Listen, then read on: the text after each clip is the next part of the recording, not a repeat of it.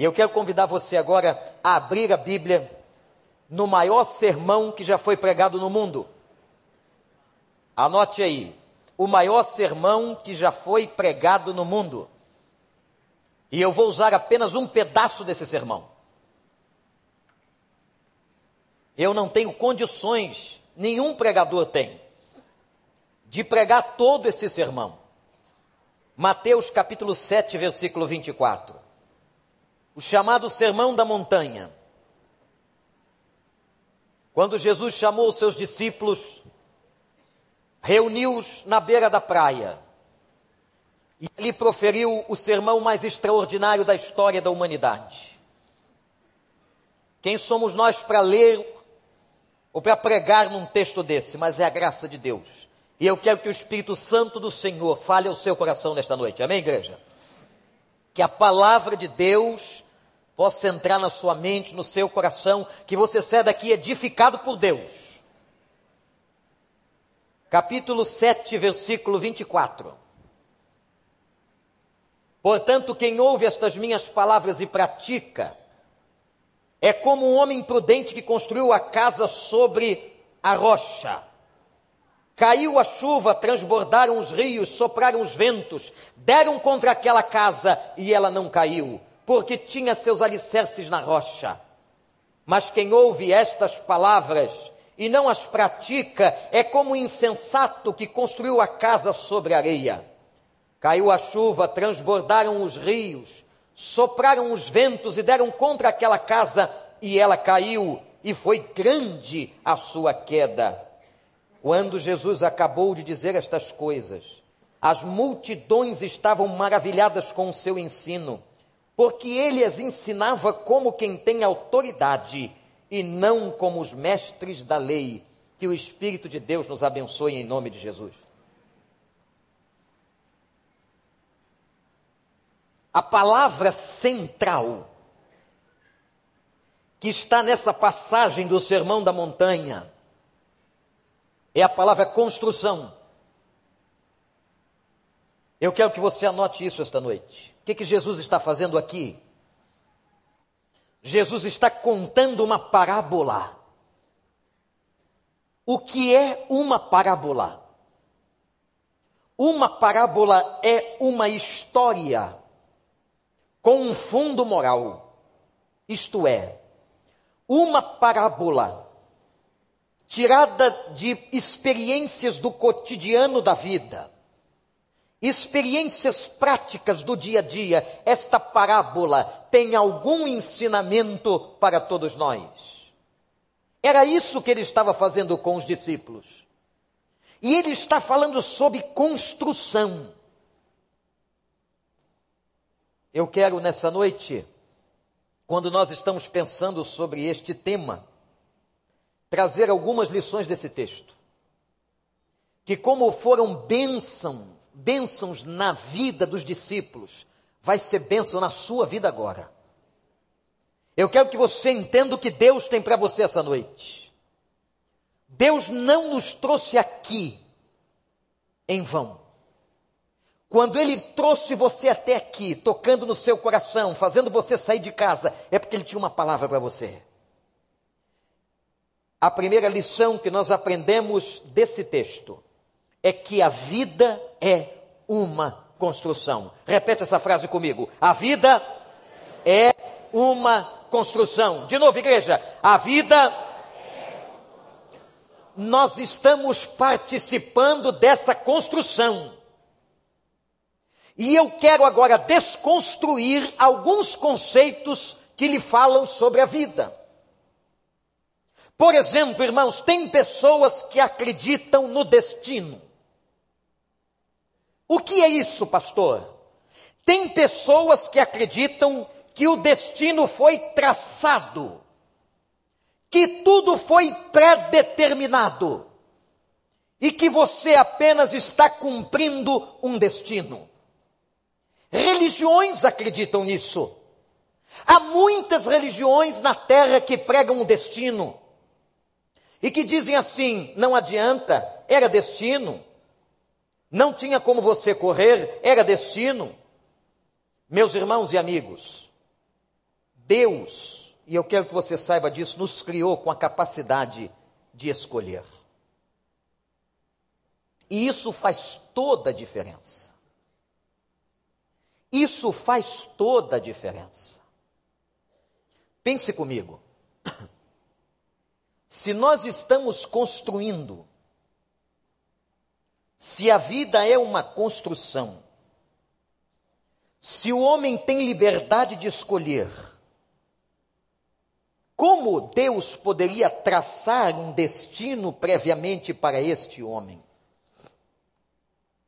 Traçar e determinar um destino é diferente de ter uma vontade.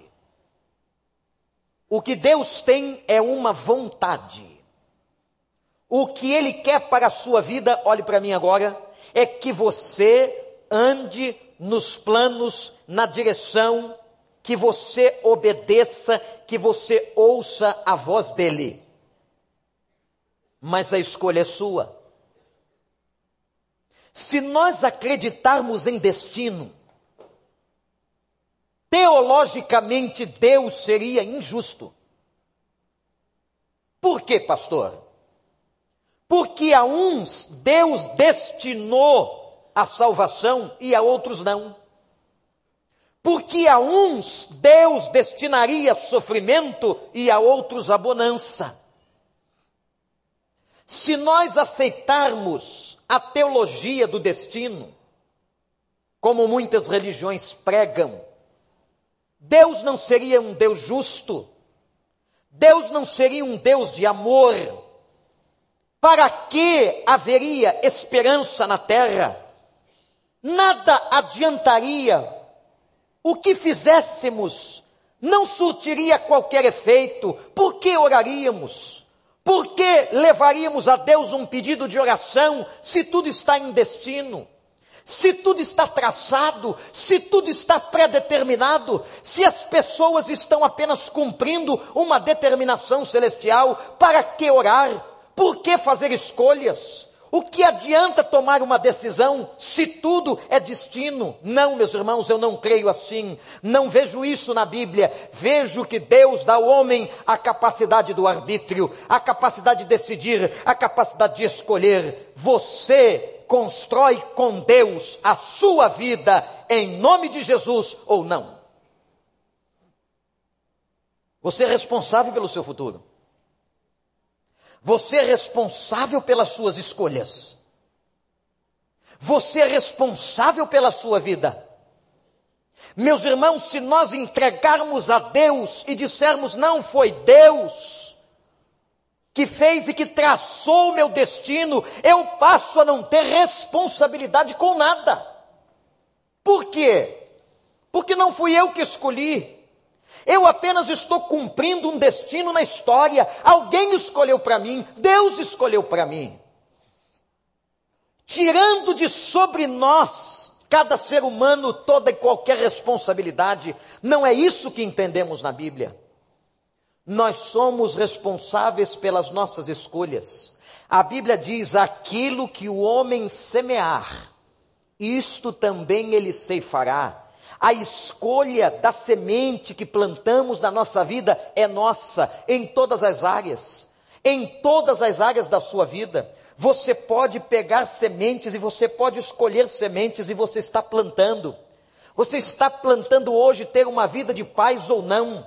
Você está plantando hoje ter uma vida de alegria ou não. Você está plantando hoje ter uma vida de salvação ou não? Você pode estar plantando hoje ódio, você pode estar plantando sofrimento, você pode estar plantando amargura, você pode estar plantando dor, como também você pode estar plantando amor, você pode estar plantando paz. Aquilo que você plantar na sua vida, você vai colher no futuro. É isso que a palavra de Deus diz. Portanto, façamos escolhas diante de Deus, escolhas sábias, escolhas que estejam debaixo da palavra do Senhor. Amém, meus irmãos?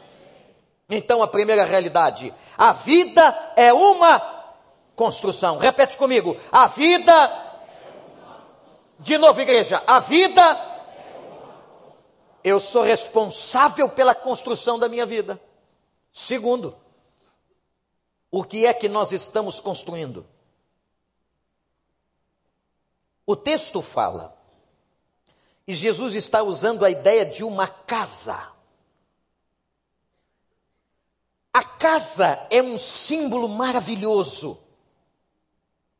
A casa de alguém deveria ser, se não é, símbolo de um lar.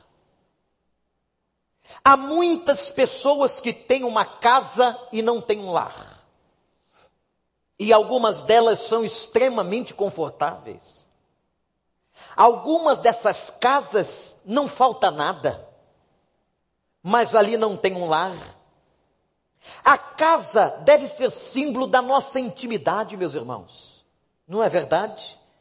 Na nossa casa nós somos nós mesmos. Na nossa casa nós não usamos máscaras. Na nossa casa nós podemos chegar na sala e comer de frente à televisão. Não sei se a sua mulher deixa você fazer isso. Você pode sentar no sofá da sala e assistir um filme. Você pode ver o jogo de futebol como hoje de tarde. Eu não sei quantos tiveram essa oportunidade de hoje de ver o jogo pela televisão. Quantos assistiram o jogo na televisão?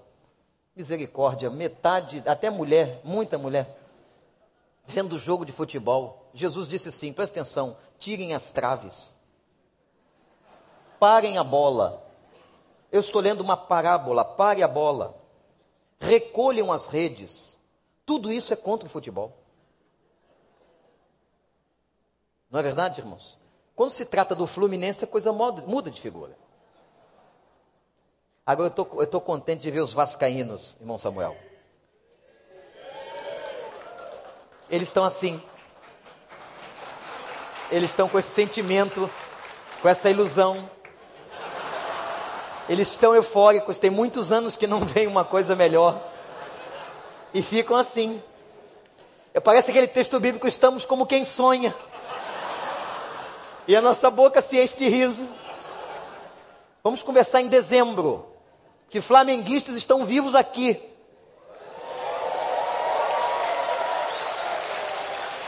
Quando eu vejo essa manifestação da torcida do Flamengo, eu vejo o quanto preciso pregar o Evangelho. Ô torcida complicada, pecadora. E o Botafogo? Você vê? São tão poucos que cabem numa Kombi. A manifestação foi pífia. O que, que a gente vai fazer? Juntar todos os botafoguenses da igreja dando uma van, ou não tem mais Kombi, tacaram fogo nelas, não é? Gente, o que é que nós estamos construindo para a nossa vida? A casa é o símbolo da nossa intimidade. O texto está mostrando para nós que o que nós devemos construir na nossa vida é uma casa. Isso é simbólico, presta atenção e anote. O texto está falando que nós temos que construir um lugar, um ninho, de intimidade, de amor, de alegria, de paz, de refúgio. A nossa casa tinha que ser lugar de refúgio. Por isso que quando Ed Léo pregou neste púlpito há semanas atrás, ele disse que o propósito eterno de Deus era construir uma casa. Que toda a história da pregação na Bíblia era Deus querendo construir uma casa. E nós começamos a construir esta casa aqui na terra, porque um dia nós deixaremos este lugar e vamos adentrar esta casa celestial em Cristo Jesus, nosso Senhor. Um dia nós vamos deixar esse lugar onde a Bíblia diz que somos peregrinos em terra estranha e vamos adentrar no nosso lar, na nossa casa definitiva, onde moraremos para sempre com Ele. Quem aqui vai morar com Deus? A vida é uma construção. Nós estamos construindo uma casa. Mas eu sei que aqui essa noite tem muita gente que não está construindo casa nenhuma não está construindo intimidade, não está construindo um lugar de alegria, não está construindo um lugar de paz, não está construindo um lugar de intimidade com o Senhor. Mas a sua vida, a sua construção está em cima de mentira. Talvez você esteja construindo uma mentira na sua vida. como aqueles homens que pareciam agentes públicos e mataram uma juíza na cidade de São Gonçalo. Quanta gente que está construindo as suas mentiras, está construindo a sua realidade em cima de ódio, de sofrimento. E eu quero que você saia daqui nesta noite com uma convicção no seu coração: a vida é uma construção, e Deus tem te chamado para que você construa uma casa para que você construa um lugar de intimidade, de salvação para você, para sua família, um lugar de paz, de alegria, onde Jesus Cristo seja único e verdadeiro Senhor da sua vida e dos seus familiares. Terceiro, terceira realidade sobre a construção que esse texto diz. Quem está anotando comigo me lembra qual foi a primeira realidade? A primeira, a vida é uma Construção. Segunda realidade. Hein? O que é que nós estamos construindo? Uma casa. Terceiro, tempestades vêm sobre esta construção. Está no texto. O verão, e aqui tem um momento lindo que, se você não entende a geografia do lugar, você não compreende a profundidade do texto naquela região onde Jesus está pregando esse sermão, era uma região muito árida, muito seca. Temperaturas que podiam chegar a 50 graus.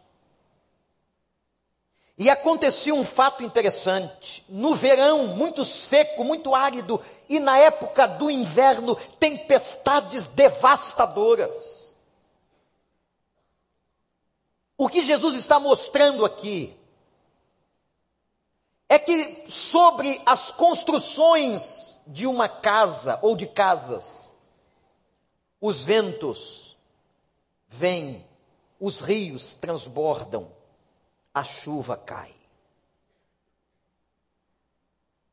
Quando nós recebemos este casal aqui à frente, pelo qual oramos, os ventos estão soprando contra a casa deles.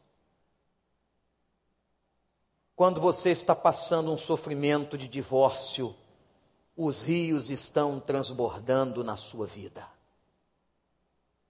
Quando você está numa crise financeira cheio de dívidas, a tempestade está recaindo sobre a sua história e a história da sua família.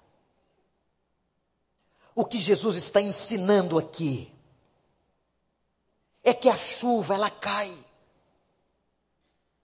A crise vem.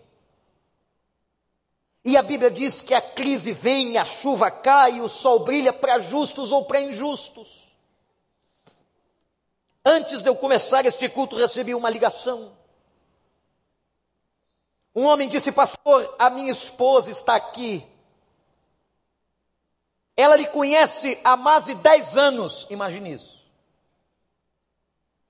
E hoje ela tomou coragem de lhe fazer uma pergunta. Eu disse, meu irmão, coloque ela na linha. E aquela mulher, falando num sentido oblíquo, isto é, não falando de si, mas faz a seguinte pergunta, pastor: por que é que Deus deixa uma criança morrer atropelada?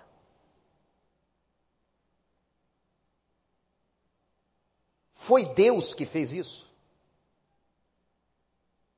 Eu disse: há mais de 10 anos você me conhece, porque você nunca me perguntou o que angustiava o seu coração? Eu disse a ela: não, não foi Deus que atropelou, mas foi Deus quem consentiu no atropelamento. Há uma soberania que nós não entendemos do porquê que Deus às vezes interrompe uma tragédia e não interrompe outra. Eu entro em crise quando uma pessoa diz assim: Eu tive um livramento. Eu ia naquele avião, como eu ouvi recentemente, e aquele avião da TAM se espatifou numa parede, no aeroporto de São Paulo. E na minha cabeça, lógica, teológica, eu penso o seguinte: mas por que, que Deus então não livrou os outros 130 pessoas que estavam dentro do avião. Essas coisas nós não entendemos. O fato é que todo o sistema social, toda a vida está machucada pelo pecado, pela desobediência. O sol vai brilhar para justos e injustos, o sofrimento vem, a crise vem, porque o mundo jaz no maligno, a cultura está contaminada, o homem está no pecado, a sociedade está afetada completamente. Vocês viram, juventude, que hoje está acabando o famoso Rock in Rio, e vocês sabem o que eles estão levando para casa? Apenas lembranças e continuarão sentindo o mesmo vazio antes do evento começar. E alguns ainda foram lá para que uma roqueira enchesse a boca de álcool e cuspisse nas pessoas, e alguns acharam aquilo lindo. Esse é o nível de mentalidade, de pensamento que a sociedade contemporânea apresenta diante de nós. O mundo podre está aí. A corrupção está aí. O sofrimento está aí. O sol brilha para justos e injustos. Os ventos sopram e batem com força, com força sobre a casa que nós estamos levantando. E batem de uma maneira querendo derrubar você. Olha para mim. Olha para mim agora, meu irmão, minha irmã. Pode ser que neste momento haja um vento na sua vida querendo derrubar sua casa no chão, querendo envergonhar o que você construiu. Quando Jesus disse: cai a chuva, sopra o vento, os rios aumentam, nos vem a ideia daqueles rios que vão transbordando e sufocando as pessoas é o aumento do nível do rio, é o aumento do nível de crise, de doença, de dívida, de perseguição, de tudo que é ruim que vai crescendo contra esta casa. Eu não tenho, e posso dizer isso com honestidade, eu não tenho resposta para todas essas perguntas como esta mulher me fez antes do culto começar. Mas pude com honestidade dizer a ela: isso é um ato da soberania. Minha irmã, Deus podia sim ter interrompido o acidente, mas Ele não fez. Por quê, pastor? Eu não sei. Mas uma coisa eu sei: o nosso Deus tem propósito, é um Deus benigno e Ele não dá pedra no lugar dos pães. Ele cuida de nós. Ele sabe por que livra e a quem livra. Ele sabe por que cura e a quem cura. Não foram todos os cegos curados em Jericó. Não foram todos os aleijados curados no tanque de Betesda. Não foram todos os leprosos curados nas valas fora da cidade de Jerusalém. Por quê? Porque a cura porque o livramento são circunstâncias desta vida, momentâneas, passageiras, que nos ensinam alguma coisa, mas haverá um dia, eu quero que você creia e entenda isso, haverá um dia em que toda e qualquer limitação humana cessará para a honra e glória do Senhor. Não haverá mais criança deficiente, não haverá mais criança doente, a doença não existirá mais, a lágrima não correrá dos seus olhos, as famílias não se separarão, os homens não sofrerão, as mulheres não entrarão em pranto, o Senhor será o nosso consolo, será o nosso juiz, governará a nossa vida, Ele será o sol da nossa cidade, a alegria do nosso coração, nós caminhamos para lá, a nossa casa eterna. Mas a gente fica tão preocupado com as coisas tão pequenas que dói tanto naquele momento. Eu quero dizer uma coisa para você. Deus pode não livrar você da tempestade, mas Ele é o Deus que livra a gente através da tempestade. Ele ensina a gente através da tempestade. As lições dessa passagem são magníficas. A primeira delas foi, quem anotou? A vida é uma construção, o que, que nós estamos construindo? Uma casa O que acontece com essa casa? A chuva cai sobre ela, batem os ventos, os rios sobem. Quarta coisa que eu quero dizer esta noite sobre construção. Há dois tipos de construtores. Jesus está dizendo neste maior sermão da história que aqueles construtores que são prudentes. Quem são construtores prudentes? Aqueles que constroem sobre o roque. Aqueles que constroem sobre a rocha. Nós vimos semana passada. Roque é uma palavra que significa rocha. Quem é nossa rocha, igreja? Quem é nossa rocha, igreja? Quem é nossa rocha, igreja? Aqueles que constroem em cima sobre Jesus, que tem Jesus como alicerce, esses são chamados na Bíblia de prudentes. Mas quero dizer uma coisa para você. Você sabia que construir alguma coisa sobre uma rocha é mais difícil? E quem são os homens insensatos? São aqueles que constroem uma casa sobre a areia. Sabe por que Jesus está dizendo isso? Olhe para mim. Lembram que eu disse que na seca, aquela região do mundo fica árida? Os rios secam completamente. O que, que acontecia? Quando uma pessoa via os leitos dos rios secos, ela construía em cima dos leitos dos rios. Ela construía sobre a areia fofa dos rios. Por quê? Porque os olhos daquela pessoa estavam vendo aquele momento. Não há água aqui, está tudo plano, está tudo seco, elas construíam a casa. Mas o problema é que quando chegava o mês de setembro, no nosso calendário, as chuvas começavam, e a Bíblia diz que as chuvas eram tão violentas, e são tão violentas nesta época, naquele lugar do mundo, que os rios voltavam a se formar, formavam correntezas violentíssimas e levavam tudo que estivesse pela frente e todas as casas que foram construídas naquele lugar, anteriormente em terra seca, eram destruídas. É uma ilusão construir num terreno arenoso. Quanta gente está construindo no inverno e no terreno arenoso? Que tipo de construtor você é? Já que o Samuel citou, Robson, dá um pulinho aqui, por favor. Cadê o microfone? Vem cá, Robson. Robson é meu parceiro de quadra. O esquema funciona o seguinte: eu corto.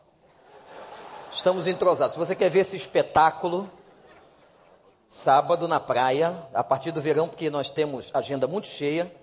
Ele agora está indo para o México, no Pan-Americano, e eu tenho outras coisas para fazer. Mas quando acabar o período, você pode assistir. Robson, você, corredor renomado, conhecido nesse país inteiro, primeiro louvado seja o teu nome, porque Jesus está fazendo no teu coração. Onde é mais fácil correr? Num terreno firme ou na areia? Boa noite, igreja. É mais fácil correr no terreno firme, porque no terreno arenoso você é, tem uma dificuldade muito maior para chegar num determinado ponto. Então, no terreno mais firme, você tem mais segurança para você poder percorrer aquele trajeto e chegar no seu ponto X. Você já correu dos dois tipos de terreno? Já. O que acontece com a musculatura, com os ligamentos de uma pessoa correndo, por exemplo, na areia? Bom, para quem corre na areia, quem gosta de correr na areia, tem os ligamentos comprometidos por conta da, do desnível do terreno, que é muito irregular. Então, o pessoal acaba. Tem muita gente que fica com a perna forte e tudo mais, mas esquece dos ligamentos, que são muito importantes. Então, pensar em estar no terreno mais firme é sempre mais prudente do que no terreno mais fofo. Então, a perna pode ficar grossa, Isso. Mas o, o- o ligamento pode ficar estourado, o menisco pode estar comprometido. Exatamente. Ele pode até ficar com a perna grossa em cima da cama. Exatamente. Né? E aí precisa chamar a namorada para ver, olha a minha perna como engrossou. Viu, meninos? Olha aqui, venham ver como. Não é assim que funciona? Exatamente. Então o exatamente. terreno firme é muito melhor. Isso, para treinamento, para absolutamente tudo. É muito melhor você treinar na parte mais firme, também lembrando de usar um tênis adequado. Não vai correr com conga, porque senão vai ter problema. Conga? Isso quem- é velho, isso é antigo. Quem é que tem conga aqui? Ou que chute. Que chute é pior. Que, nossa. Muito obrigado, Robson. Vamos Obrigado. agradecer. Obrigado, meu irmão. Deus está fazendo uma obra muito linda na vida deste irmão aqui. Nosso irmão em Jesus, graças a Deus. Você está ouvindo alguém experiente, que correu tanto na areia quanto no terreno firme. Você está ouvindo uma pregação do mestre dos mestres, do Senhor dos senhores, que diz assim: não construam na areia. Que tipo de construtor você é? Você está construindo na areia? O que é construir na areia, pastor? É construir a vida em cima de coisas fúteis. Gente que constrói em cima do dinheiro, do poder. Gente que constrói a sua vida em cima de prazeres, prazeres sexuais, prazeres carnais. A vida gira em torno disso, tudo está em cima disso. Gente que constrói a sua vida sobre mentiras, sobre vícios, constrói a sua vida sobre ódio, constrói a sua vida sobre outras pessoas. Há muitas pessoas que constroem a vida sobre outras pessoas. Há muitas pessoas que constroem sua vida sobre religiões, não construa a sua vida sobre religião, sobre misticismo. Gente, nós estamos num país místico, esse país aqui é um problema sério com esse negócio de misticismo, isso é histórico, isso é cultural, isso é da nossa formação, nós somos muito místicos. Esses dias eu encontrei um irmão dizendo para mim, pastor, eu não passo debaixo da escada. Eu disse, mas por quê? Porque uma lata pode cair na sua cabeça? Não, pastor, é perigoso, pode dar azar na minha vida. Que azar, meu irmão? Que azar que você não conhece a Escritura. Quem é aqui que não passa debaixo da escada? Levante sua mão. Tem uma, uma alma ali, duas, misericórdia, três, quatro. Que isso, gente? Passem hoje. Terapia comportamental com vocês. Vocês me fazem lembrar aquele sujeito. Vocês lembram aqui que uma época foi denunciado que tinha um ET em Varginha? Lembram disso? Onde fica Varginha? Em Minas. E tinha um homem louco, radialista que acreditava nessas coisas, chamado José Carlos. Não é você não, Zé, é outro. E o José Carlos ficava atrás de extraterrestre. Abandonou a rádio, foi atrás, caminhando, e gente, e de tanto procurar, ele achou. Entrou pelo meio do mato, viu as luzes. Ele disse: É a nave. Duas luzes apontadas para ele. Ele começou a tremer. Ele olhou e viu aquele ser pequeno, braços longos, as luzes. Ele começou a ficar nervoso. Ele disse: É, eu achei, é, eu achei. Andava armado. Andava armado e começou a fazer contato e disse assim: Eu sou José Carlos, radialista, fazendo contato. Responda, você extraterrestre, fazendo contato. José Carlos, radialista. E ele foi se aproximando, ele foi acreditando naquilo, presta atenção. Ele puxou a arma, ele apontou, o cabra gritou de lá: Pelo amor de Deus, não atire, é Severino, caminhoneiro, isso aqui é farol. Eu estou fazendo necessidade, pelo amor de Deus. Eu só estou arriado aqui. Me ajude. Tem gente que acredita nessas coisas. Então, olhe, passa debaixo da escada.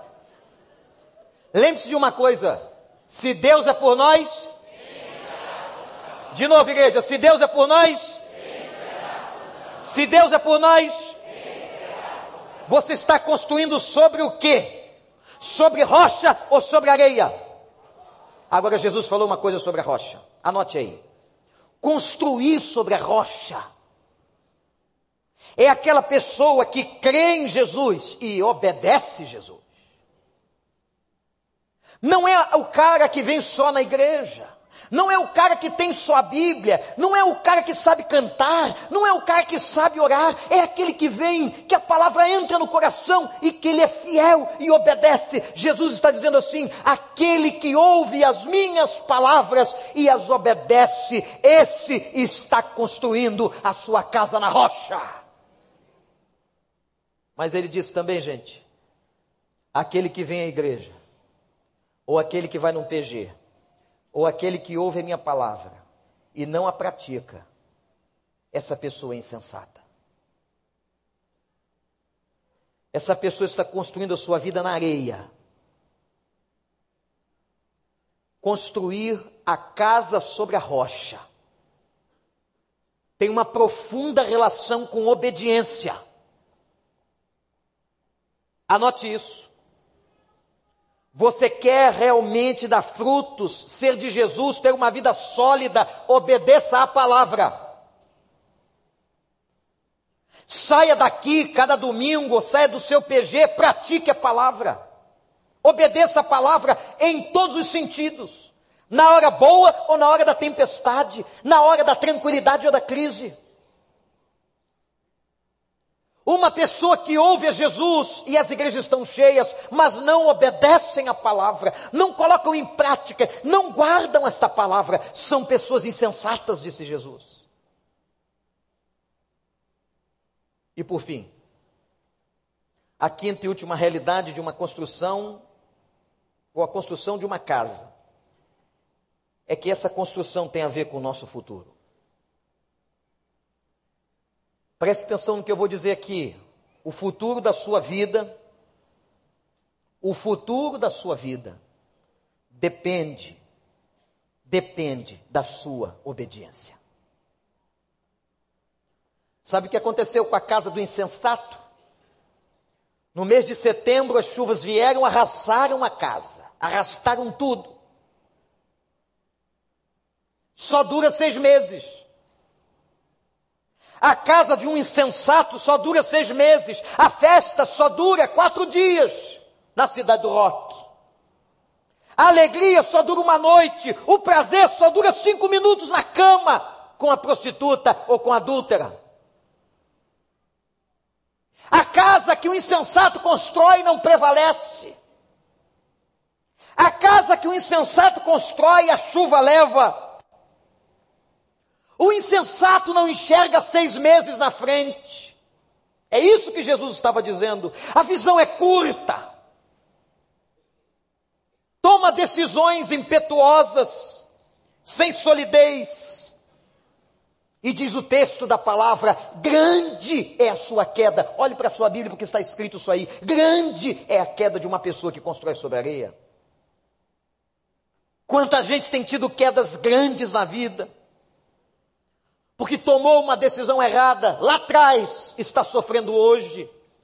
Porque fez uma escolha errada lá atrás, está chorando hoje. Construiu a casa na areia. Mas a casa de um prudente, ela permanece firme, alicerçada na rocha. Porque a diferença está naquilo que a sustenta. A diferença está na rocha, a diferença está em Jesus. E quando vem o sofrimento, atenção, quando vem a dor, quando vem a tristeza, quando vem a crise, ele permanece firme, inabalável. A tempestade não o destrói. O futuro está seguro, porque ele pertence ao Rei dos Reis. Feliz é o homem, feliz é a mulher que não troca o bem do seu futuro pelo prazer do presente. Feliz é a pessoa que não constrói na areia. Feliz é a pessoa que colocou a sua vida na rocha. Feliz é o homem e a mulher que tem uma perspectiva de longe alcance, de longo alcance. Mas há muitos que estão aqui, talvez em casa na internet, numa empresa, que estão construindo a vida em cima da areia. E eu sei que tem gente aqui hoje à noite, irmãos, que está sofrendo por isso. Não, eu não recebi nenhuma revelação especial. Mas é da vida. E eu sei que há pessoas aqui que estão sofrendo hoje, porque construíram suas vidas, suas casas na areia. Acreditaram em quem não deviam acreditar. Colocaram a sua vida sobre o dinheiro, sobre a ambição e o poder. Colocaram sua vida sobre religião, sobre um deuses falsos. Colocaram sua vida na mentira. Eu quero dizer a você que esta pregação sobre o maior sermão da história que fala sobre construção, esta pregação é para dizer a você nesta noite em nome de Jesus que você pode começar e recomeçar a construir em cima da rocha. Você quer? Eu sei que tem gente aqui talvez com um sentimento tremendo de fracasso. Que a casa já caiu há muito tempo a família despedaçou, o coração está arrebentado, a esperança se foi. Mas eu quero anunciar a você que Jesus, que está aqui hoje, Ele te dá a chance de reconstruir de novo a sua vida. Abaixa a sua cabeça, feche os seus olhos. E eu queria que você agora orasse comigo.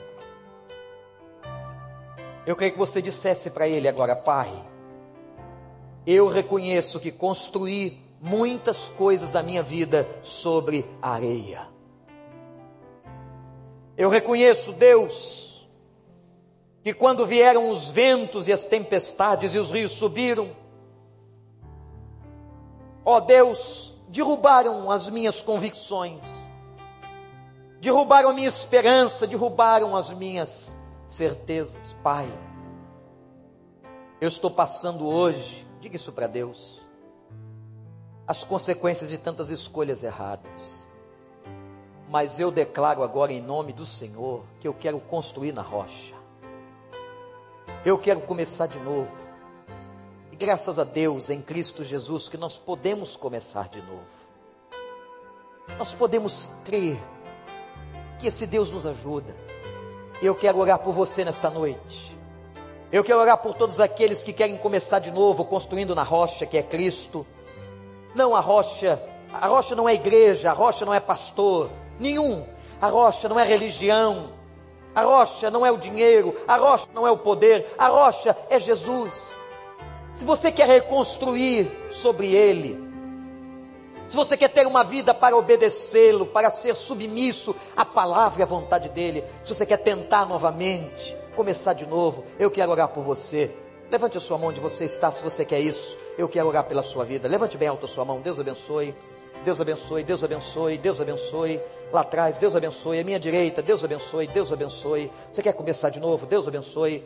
Você quer construir sobre Jesus? Deus abençoe a sua vida. Graças a Deus. Eu estou vendo tantas pessoas que levantaram suas mãos. Eu quero orar com vocês. Eu quero orar com vocês. Eu vou pedir para toda a congregação ficar de pé agora em nome de Jesus.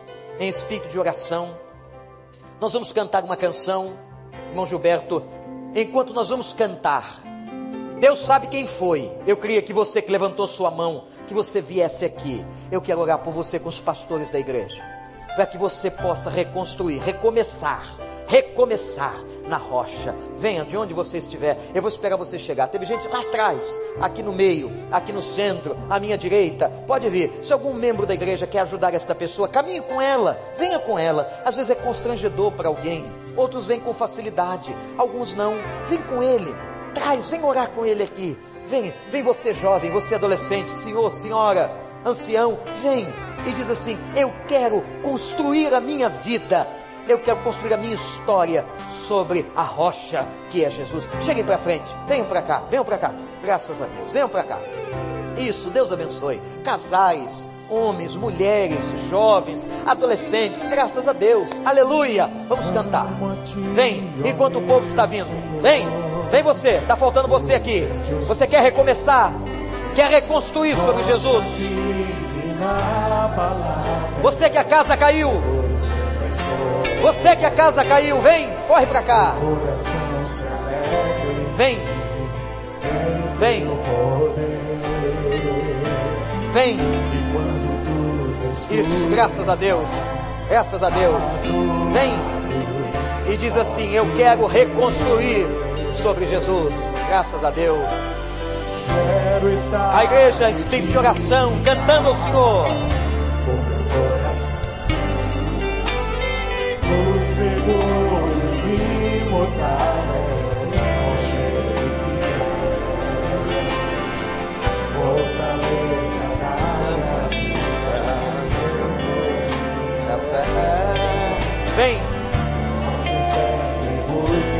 corre pra cá. Falta você, falta você. Vem, vem. Igreja, na rocha. rocha estarei. Ajuda-me, Senhor. Vem, corre. Vem construir sua vida na rocha. Vem, corre pra cá. Deus abençoe. Alguém com esse jovem aqui, por favor. Graças a Deus. Vem correndo. Vem. Aleluia. Graças a Deus. Alguém com esse casal aqui, por gentileza. Graças a Deus. meu Senhor. Amém. Vem. Vem você, você que a casa caiu. Vem. Você que construiu sobre a areia tantos anos. Vem. Vem. Meu coração se alegra em ti. Corre para ele. Diz para ele: Eu quero construir no Senhor. Escuro está a tua estar e edificar. Quero estar e edificar.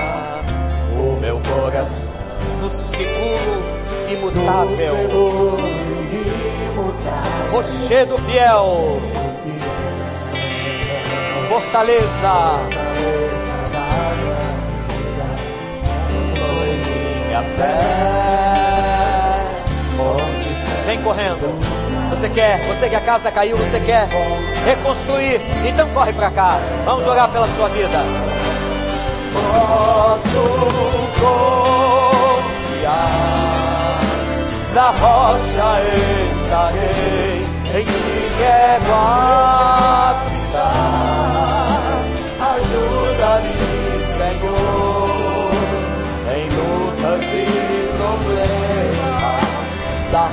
rocha vai jorrar, Em vales e desertos, Cristo sempre está.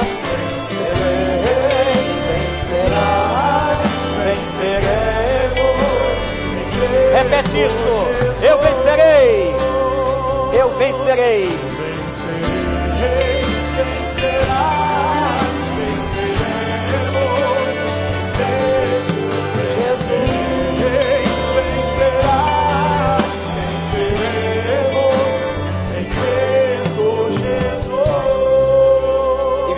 estende a mão para cá. Vamos orar sobre essas pessoas. Pai, louvado seja o teu nome por essa noite. Quantas casas estão no chão, Senhor? Quantas casas derrubadas? Quantas pessoas com sentimento de frustração? Ó Deus, reconstrói em nome de Jesus. Elas estão tomando decisão de construírem as suas vidas sobre a rocha. Elas querem uma nova chance, Senhor. E tu és o Deus da segunda chance. Faz isso sobre elas. Perdoa-lhes os pecados. Como o Senhor tem perdoado os nossos pecados, enche a vida delas de graça, Senhor. E Pai, que a partir de hoje sejam discípulos obedientes do Senhor. Que construam as suas vidas sobre a rocha. Cristo Jesus. Pai, abraça essas pessoas. Enxuga dos olhos as lágrimas. E dá uma noite de paz. Talvez alguns aqui estão sem dormir há tanto tempo. Que essa seja a noite do sono do Senhor, do descanso da alma. Pai, abençoa, dê graça e que elas sintam a firmeza de caminharem sobre a rocha em solo firme para a glória do teu nome. Cobre a casa delas, Senhor.